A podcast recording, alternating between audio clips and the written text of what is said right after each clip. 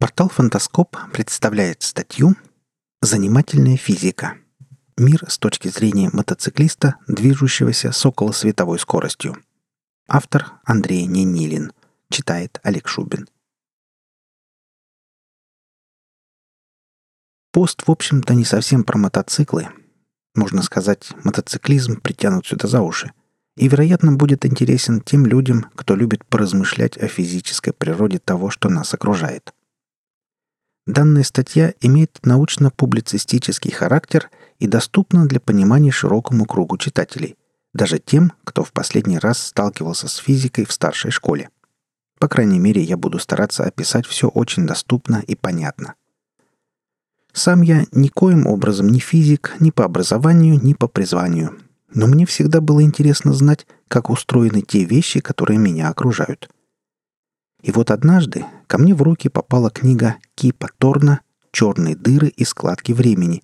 Дерзкое наследие Эйнштейна», которая напомнила мне о теории относительности и многом другом, что когда-то давно мы изучали в институте на занятиях по физике и о чем я имел достаточно смутные представления.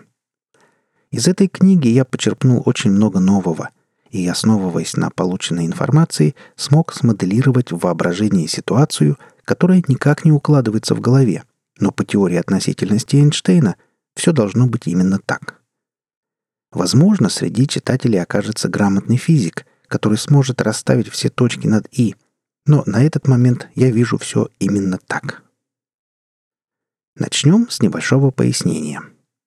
Любое движение относительно – Например, если вы стоите на автобусной остановке на обочине шоссе, а мимо вас проезжает автомобиль со скоростью 100 км в час, то в системе отсчета, связанной с автобусной остановкой, ваша скорость равна 0 км в час, а скорость водителя автомобиля – 100 км в час.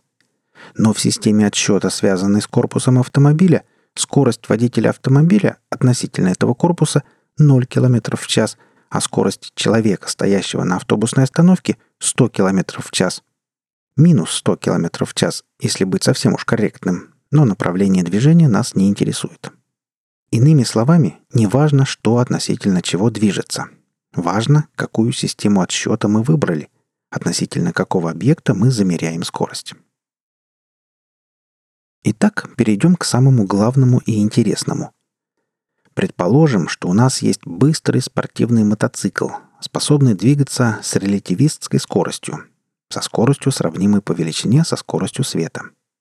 Есть смелый пилот-испытатель и подготовленная трасса, которая представляет из себя кольцо радиусом, достаточным для размещения внутри типового городского микрорайона. Да, радиус трассы слишком мал, и при движении по ней с релятивистской скоростью мотоциклиста снесло бы с дороги центробежной силой, да и ветром сдуло бы с байка – и вообще, такого не бывает, скажете вы, и будете правы. Но мои рассуждения утрированы для наглядности и носят чисто теоретический характер. Постарайтесь абстрагироваться от подобного рода мыслей и вникнуть в самую суть.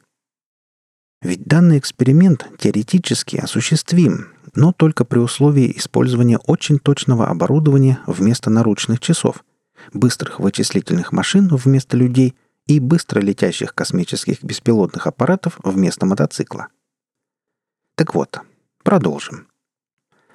На руку пилоту-испытателю мы одеваем часы. Такие же точно часы мы одеваем на руки всем жителям нашего типового микрорайона внутри кольца, в том числе детям, играющим на площадке перед домами.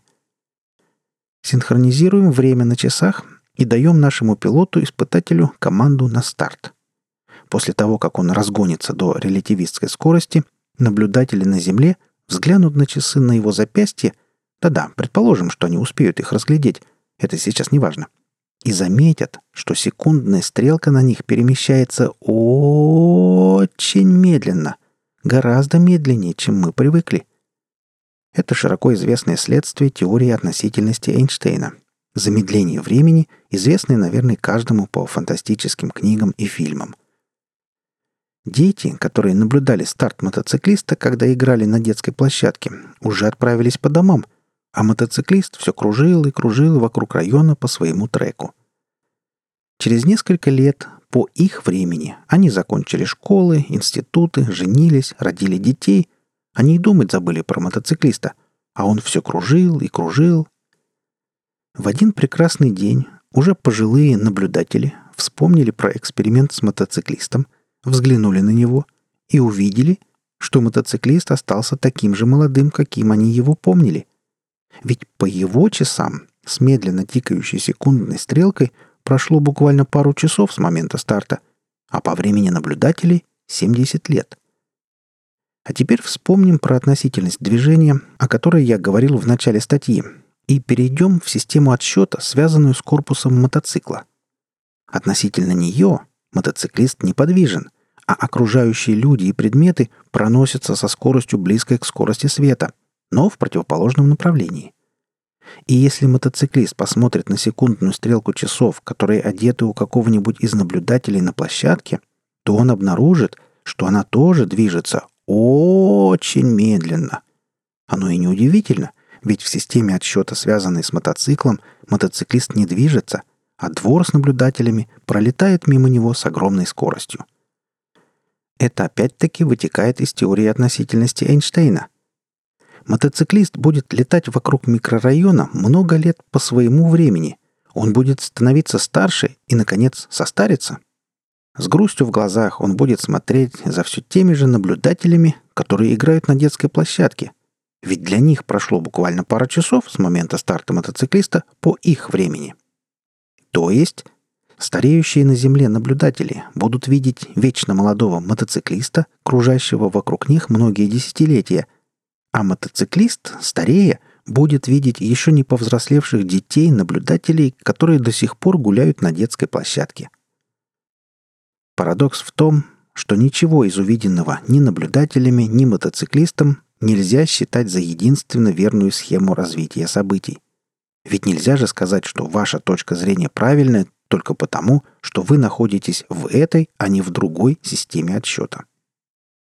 Также интересно, что же произойдет, если мотоциклист после этого эксперимента остановится и взглянет на микрорайон, стоя на собственных ногах, а не двигаясь на байке с огромной скоростью.